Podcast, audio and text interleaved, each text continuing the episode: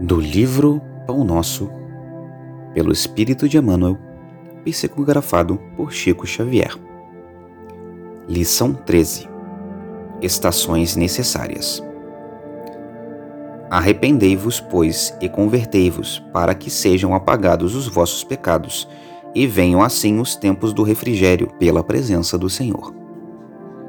Atos dos Apóstolos, capítulo 3, versículo 19.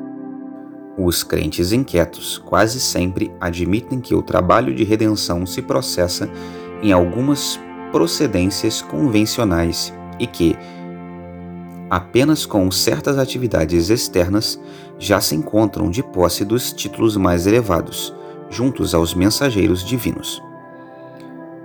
A maioria dos católicos romanos pretende a isenção das dificuldades com as cerimônias exteriores Muitos protestantes acreditam na plena identificação com o céu tão só pela enunciação de alguns hinos, enquanto enorme porcentagem de espíritas se crê na intimidade de supremas revelações apenas pelo fato de haver frequentado algumas sessões.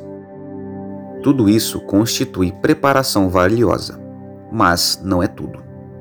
Há um esforço iluminativo para o interior, sem o qual o homem algum pretenderá o santuário da verdade divina.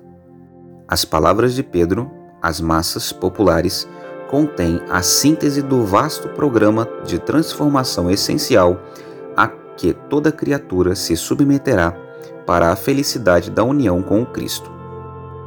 Há estações indispensáveis para a realização, porquanto ninguém atingirá de vez a eterna claridade da culminância. Antes disto, é imprescindível que o culpado se arrependa, reconhecendo a extensão e o volume das próprias faltas, e que se converta, a fim de lançar a época do refrigério pela presença do Senhor nele próprio.